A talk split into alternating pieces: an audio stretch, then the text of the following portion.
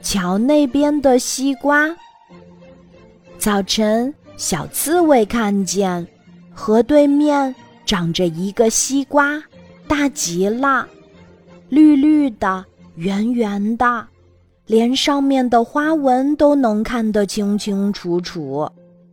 小刺猬馋极了，它想过河，想吃西瓜，可是河上只有一座细细的独木桥。小刺猬抖抖嗦嗦地走上桥，桥微微有点摇晃。小刺猬一面走一面想：为了吃这个西瓜掉下河去是不上算的。它越走越怕。当它想打退堂鼓时，已经走到河心了，进不得，退不得。他看见自己的倒影在河里摇晃着，越晃越厉害，最后只听扑通一声，小刺猬和它的倒影合成一处了。多亏乌龟相救，湿淋淋的小刺猬才回到了岸上。傍晚，小刺猬跑得飞快，它又来到了河边儿。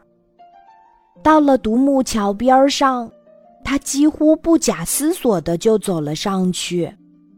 他不是走过去的，而像是飞过去的。他不仅走了过去，而且还拖着个大西瓜又跑了回来。他用鼻子顶着大西瓜，滚着滚着，一直滚到小白兔家门口。啄木鸟大夫看见西瓜，高兴极了。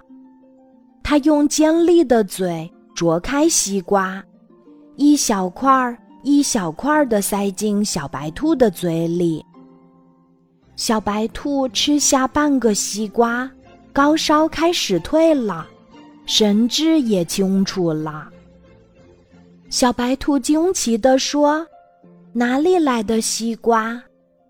小刺猬高兴地说：“是我过河摘的。”这时，小刺猬才想起那座可怕的独木桥。